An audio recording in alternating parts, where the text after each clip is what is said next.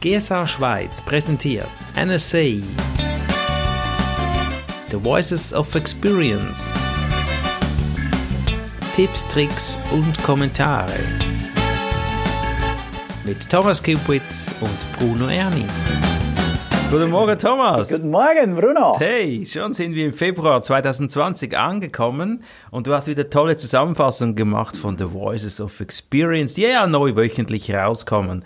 Gab es da viele wertvolle Tipps, Thomas, wo wir heute eintauchen? Unbedingt. Crystal Washington, die Moderatorin von diesem Jahr von Voices of Experience, hat wieder tolle Interviewgäste eingeladen und interviewt. Und für die, die das erste Mal Voices of Experience hören, zieht euch das monatlich rein, weil wir sammeln hier wirklich die wertvollsten Tipps, die du genau in die Praxis umsetzen kannst. Von Amerika importiert direkt nach Europa. Thomas übersetzt das Ganze und das ist immer wertvoll. Ich habe äh, Crystal Washington gegoogelt, habe die Webseite auch angeguckt. Die hat ein tolles Video, lohnt sich einfach mal auf die Webseite zu gehen. Hast du da per Zufall gleich die Webseite von ihr? crystalwashington.com ja, das war jetzt aber einfach, gell? Okay, starten wir mit Claude Silver. Sie spricht direkt ins Herz. Ist es wichtig, ins Herz zu sprechen, Thomas?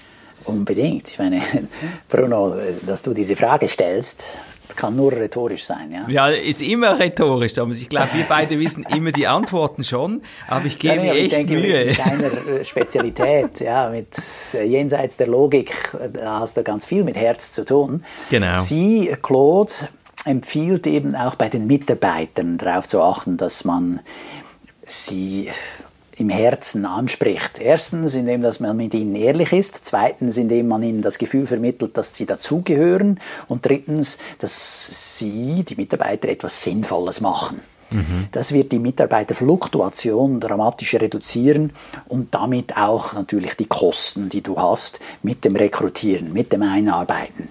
All diese sehr hohen Kosten, die da entstehen. Mhm, genau. Damit du diese Verhaltensänderung bei dir und den anderen erzielen kannst, musst du Empathie einsetzen. Mhm. Also da musst du eben diese Gefühle zulassen, die du hast, wenn du mit jemandem äh, ein Gespräch führst. Mhm. Also sowohl firmenintern, den Mitarbeitern wichtig, wie dann auch, wenn du auf der Bühne stehst. Ja. Sie empfiehlt dann, das auf der Bühne umzusetzen, indem du Blickkontakt machst, also bei den Leuten bist und mit dem Publikum interagierst. Mhm. Sehr gut. Meine Erfahrung ist auch, dass man Gutes beleuchten soll, also wenn Mitarbeiter Gutes tun, das auch kommunizieren, nicht nur denken. Das motiviert die Menschen, es noch mehr zu tun. Gut zusammengefasst. Der nächste Beitrag von, kommt von Andrew Davids. Ich habe ihn gegoogelt und habe einen Dirigenten gefunden. Aber ich glaube, das war dann der falsche Andrew. Der jetzige Andrew, der ist ein Speaker und er sagt, nutze die Neugierde, um die Aufmerksamkeit zu steigern. Es ist ähnlich wie in einem guten Kinofilm. Mhm. Ja, wenn du die Aufmerksamkeit deines Publikums willst, musst du deren Neugierde anzapfen. Mhm. Drei Elemente sind dazu nötig. Erstens, es muss spannend sein. Zweitens, je größer die Spannung, desto besser. Und drittens, es muss sich für die Zuhörer gelohnt haben, auf die, auf die Folter gespannt worden zu sein. Wenn etwas Langweiliges als Auflösung kommt, führt es zu Enttäuschung und manchmal sind die Zuschauer dann sogar wütend und okay. wollen das Geld zurück. Diesbezüglich gibt dann Andrew zwei Tipps. Mhm. Erstens, verzögere die Auflösung des Rätsels so lange wie möglich. Also Aha. foltere sie so lange auf die Folter, äh, spanne sie so lange auf die Folter wie möglich. Ja. Erzähle nichts, das dem Publikum schon frühzeitig erlaubt, die Lösung zu erkennen. Mhm. Am amerikanischen Fernsehen äh, wird die ganze Zeit mit dieser Vorgehensweise gespielt. Wenn die dann sagen, ah, gleich werden wir Ihnen von den dramatischen Ereignissen berichten, die eben passiert sind. Mehr dazu nach dieser kurzen Werbeunterbrechung. Genau, da bleibst du dran und willst wissen, wow, was kommt jetzt da, oder? Ja, genau, oder? Das ist, äh, wer es noch nie gesehen hat, soll sich das mal anschauen. So als, aus der Meta-Ebene das zu betrachten, ist das ganz witzig. Aber tatsächlich, also mich macht es dann manchmal auch sauer, weil ich sage, ja, mhm. nein, also jetzt muss ich da wieder irgendwie eine zweiminütige Werbung über mich ergehen lassen. Das wäre das Thema Ärger, genau, oder Wut, genau. das wir vorher hatten, ja. Der zweite Tipp, den uns Andrew auf den Weg gibt, ist, je wichtiger es für den Protagonisten ist, sein Ziel zu erreichen, umso höher wird die Spannung für den Zuschauer sein. Mhm. Mhm. Also wir sprechen da auch von Fallhöhe. Ja, irgendwo muss das dann eine Überraschung sein, etwas Unerwartetes. Mhm. Ah, ja, dann hast du die Aufmerksamkeit deines Publikums. Also Spannung Aufbau, das ist sicherlich sehr wertvoll, auch im Gespräch, aber nicht zu überzogen. Das braucht ein bisschen Fingerspitzengefühl, aber ich glaube, mit etwas Übung klappt das gut. Ich war auch auf seiner Webseite von Andrew Davids, auch er hat Videos, also ganz faszinierend. Alle Speaker von der von Amerika verfügen über die Videos auf der Startseite fast. Finde ich super cool, sieht gut aus, sollte man mal googeln, mal gucken. Ja klar, als Speaker brauchst du Video. Potenzielle Kunden wollen, wollen Video sehen, um zu beurteilen, ob du der Typ bist, den sie sich auf ihrer Konferenz vorstellen können. Ja, aber die Videos sind natürlich super, ja. Also mit Live-Publikum, diverse Zusammenschnitte, super Bühne, also wirklich cool. Der nächste Speaker ist Lou Damon. Hey Thomas, wie viele Podcast-Zuhörer hast du eigentlich so? Weißt du das? Tja, wir haben so ein paar tausend. Mhm. Lou Diamond hat. Unglaublich, unglaublich. Jetzt Spannungsaufbau. genau. 180.000 Hörer pro Monat. Das hast du schön gesagt.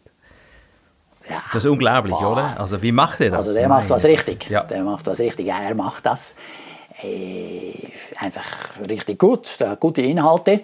Und er empfiehlt dann auch, wenn man selbst einen Podcast starten will, soll man sich gleich zu Beginn folgende Fragen stellen. Mhm. Erstens, weshalb willst du überhaupt einen Podcast haben? Mhm. Bringt er einen Nutzen und oder Kunden? Mhm. Zweitens, welches Format soll der Podcast haben?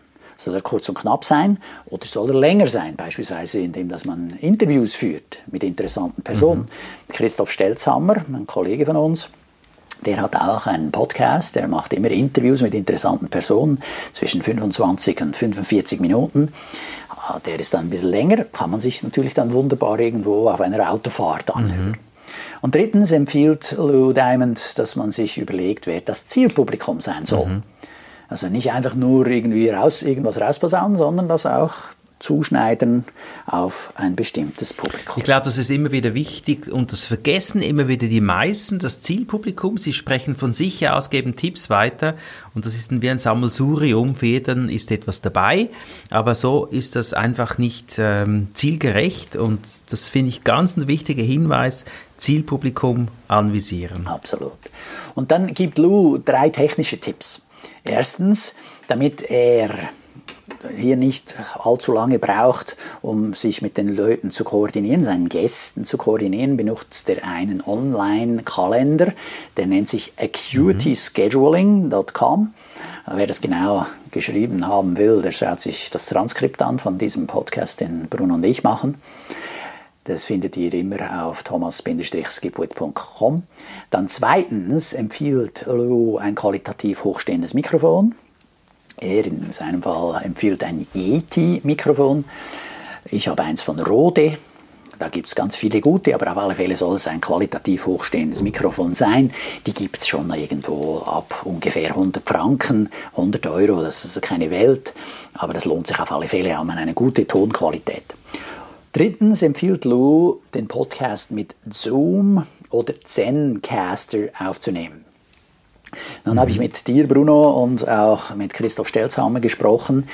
Und im Speziellen, Christoph Stelzhammer hat gesagt, er hat auch mit Zencaster schon Sachen gemacht, aber schlechte Erfahrungen damit gehabt. Er, mhm. Christoph, empfiehlt stattdessen, dass man sich Hindenburg Journalist Pro anschafft oder mit ISON von AppSumo arbeitet. Das alles könnt ihr mhm. eben wieder im Transkript genau nachlesen. Oder ihr probiert einfach mal aus, ob ihr es selber findet über Google.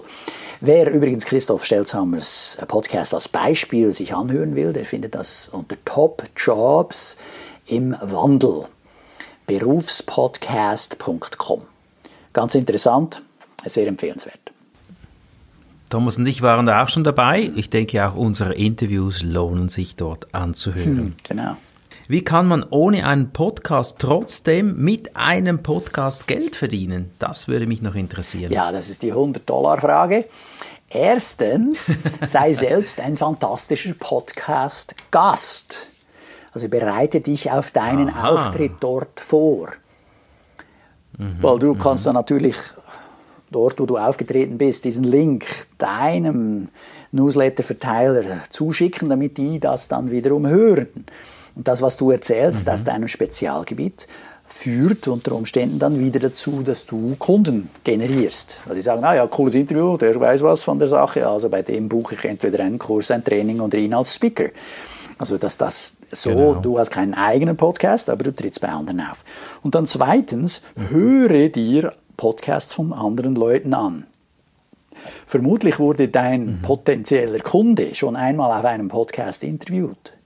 Den Inhalt dieses Interviews kannst du dann nutzen, um mit den potenziellen Kunden in Kontakt zu kommen. Also du sagst, mhm. ah, ich habe sie gehört auf dem Podcast so und so, das war fantastisch, was sie da gesagt haben, nämlich das hier. Und der potenzielle Kunde wird dann positiv beeindruckt sein. Der freut sich natürlich zu hören, dass jemand äh, sagt, es hat ihm gefallen, was er gesagt hat. Ja, richtig, richtig. Und wenn du auf anderen Podcasts zu, zu hören bist, dann ist das irgendwie auch ein Beweis für, dass du ja was zu sagen hast. Und das gibt dir wieder auch die Routine zu sprechen, es auf den Punkt zu bringen. Und ich finde das großartig. Toll. Ein Podcast, der mir gut gefällt, ist zum Beispiel Smart Passive Income von Pat Flynn. Mhm. Das ist allerdings auf Englisch. Aber wer des Englischen mächtig ist, sehr empfehlenswert, der gibt auch gute Tipps fürs Geschäft. Sean Rhodes und Max Warren sprechen über Leads Management.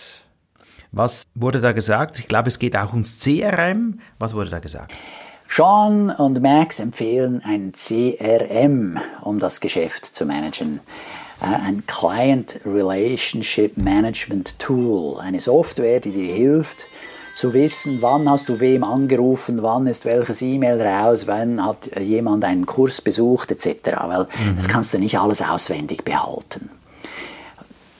Im CRM hast du dann die Übersicht auch wann jemand Geburtstag hat, dann kannst du ihm eine Karte schreiben. Du kannst mhm. es so programmieren, dass du drei Tage vor dem Geburtstag eine Nachricht kriegst aus dem System raus, die dich daran erinnert. Dann genau. schreibst du ihm eine Karte, dann freut er sich. Ja, ja. ja und das kannst du natürlich auch anwenden auf Familienmitglieder, nicht, dass die dann Kunden werden, wobei das wäre natürlich noch besser, aber einfach, äh, ja, unter dem Motto, hey, du hast ja auch noch ein familiäres Umfeld, ein privates Umfeld und das ist auch nett, wenn du die nicht komplett vergisst, nur weil du so unter Bergen von Arbeit versinkst in mhm. deinem Unternehmen.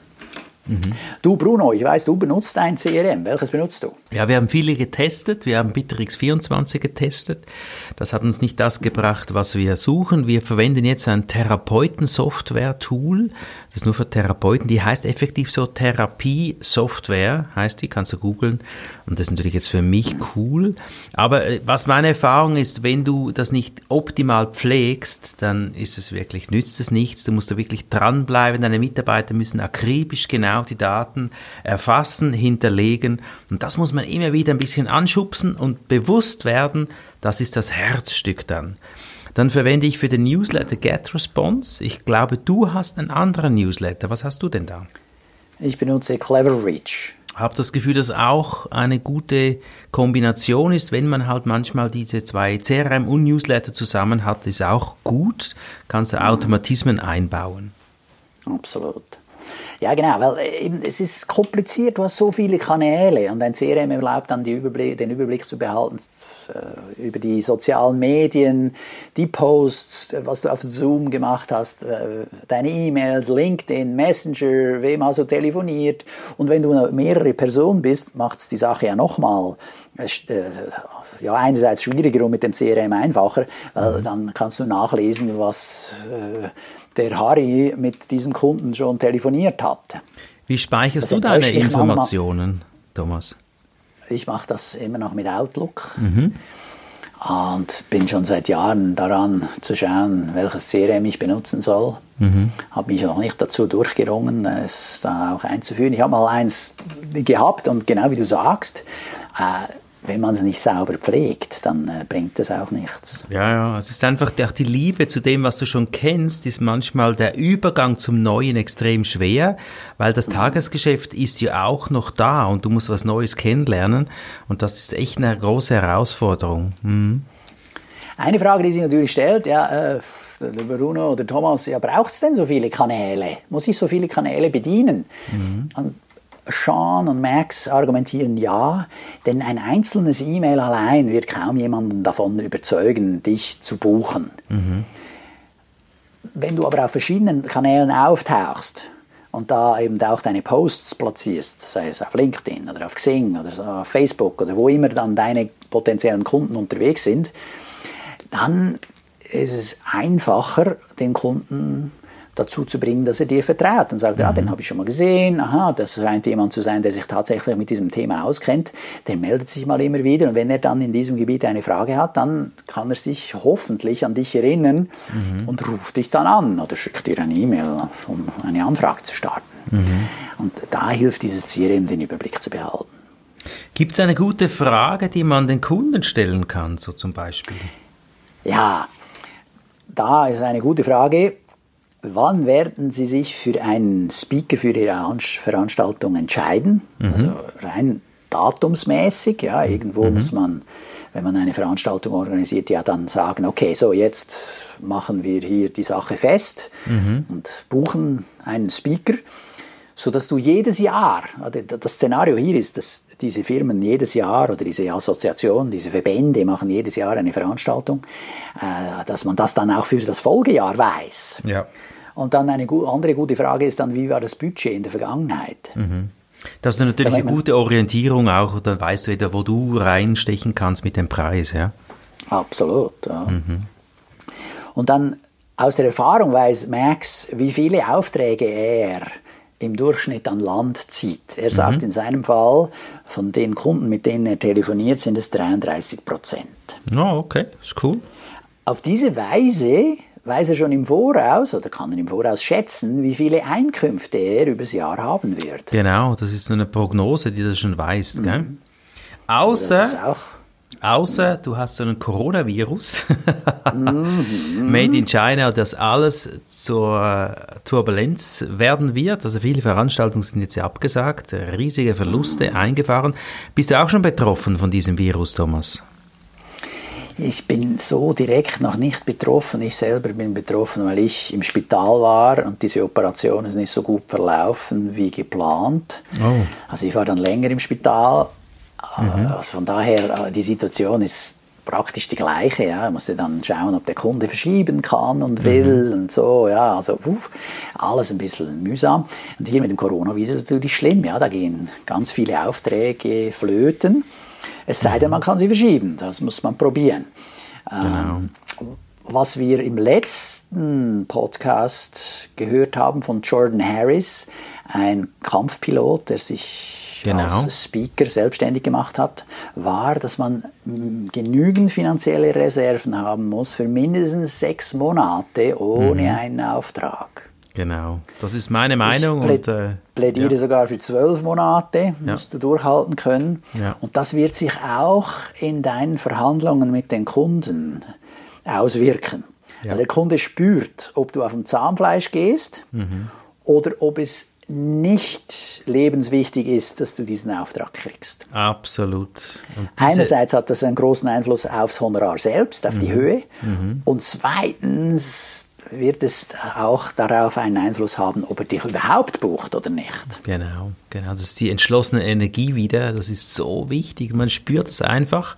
Und das ist toll, hast du das jetzt noch gesagt. Gibt es noch irgendeine Checkliste oder sowas von diesen Themen, das wir jetzt gerade hatten? Ja, auf speakersalessystems.com slash free, also gratis, gibt es eine Checkliste, wie man potenzielle Kunden qualifiziert, damit man nur mit denjenigen telefoniert, die auch potenzielle Kunden werden könnten. Mhm. Oder Kunden werden könnten. Das ist ja dann nicht mehr potenziell, äh, sondern sie sind dann Kunden. Ich habe das ausprobiert, äh, irgendein Linkfehler auf der Seite. Mhm. Ich hoffe, die flicken den demnächst und man kann sich dann diese Checkliste runterladen. Ja, super, super. Also man hinterlässt seine Daten und kann dann die Liste haben. Mhm. Cool. Was meines Wissens in der DSGVO so nicht mehr erlaubt ist, aber hey, äh, sicher eine super Checkliste. Genau. Und man kann sich auch, wenn es ein seriöser Anbieter ist, und davon gehe ich aus, auch wieder abmelden. Ja, richtig. Okay, kommen wir schon zum letzten Beitrag. Das ist wieder Louise Kramer. Sie ist natürlich äh, immer wieder präsent hier. Heute geht es ums Thema Nachfassen nach einem Auftritt. Man könnte meinen, dass das das Selbstverständliche ist, nach einem Referat mal anzurufen, hey, wie war's denn? Oder rufst du da an oder was sagt sie? Ruft man da an? Schreibt man? Was sagt man da? Was sind da Ihre meine, Meinungen? Ja, Lois Kramer hatten wir auch schon in diesem Podcast und hier nochmal zur Erinnerung. Sie empfiehlt unbedingt nach einem Auftritt auf der Bühne den Kunden nochmal anzurufen und zwar den in der Kundenorganisation, der die finanzielle Entscheidung getroffen hat. Dann mhm. kann man bei der Gelegenheit einerseits natürlich loben, das war alles super und toll, dass ich dabei sein durfte, da, da, da, da, da, da. Und dann die entscheidende Frage zu stellen, glauben Sie, es würde Sinn machen, dass ich mit ihren Mitarbeitern, also den Zuschauern von der Speech, von der Keynote, mhm. weiterarbeite, sodass die Inhalte, die sie während meiner Keynote gehört haben, auch tatsächlich umsetzen? Ganz schön clever. He? Ja, wenn das für Sie Sinn macht, sollten wir besprechen, wie wir weiter vorgehen. ja, wie ja. will der Kunde Nein sagen? Ja, da kannst du gar nicht Nein sagen. Die, die, Nein, Nein, weil der Kunde Nein. weiß, dass, ich meine, das war ein super Vortrag, soweit mhm. so gut, aber die Leute werden das nicht umsetzen können. Genau. Cool. Ja, oder, oder, also einer von tausend vielleicht. Ja. Also die, die, die, die Leute kommen nicht in die Gänge und deshalb sind dann eben äh, zusätzlich zu den Keynotes verschiedene Trainingsmaßnahmen oder begleitende Maßnahmen so nützlich und wichtig. Hat Luis denn da gleich einen Tipp, wie man das umsetzen könnte? Ja, Lois macht das dann normalerweise als Videokonferenz über Zoom. Mhm. Ja, man kann da auch Webinare machen mhm. oder man ist per E-Mail verfügbar für die Zuschauer, mhm. ja, dass man da Fragen beantworten kann. Da kann man sich verschiedene Sachen, oder man macht ein Live-Training, das geht natürlich auch. Bei ihr in den USA ist das Land so groß, dass sie sagt, okay, ich will da nicht für jedes Training irgendwo hinfliegen, mhm. machen wir das lieber online, ja, das ist klar. Genau.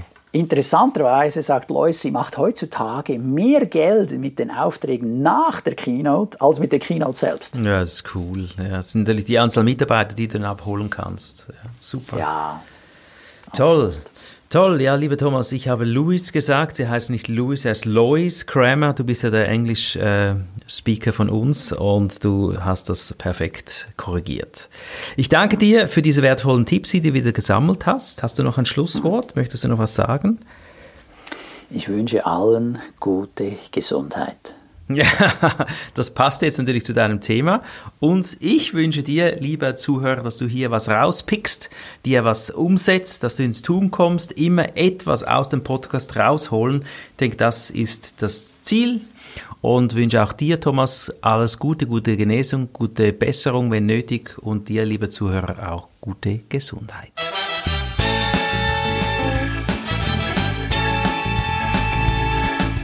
GSA Schweiz präsentierte NSA The Voices of Experience.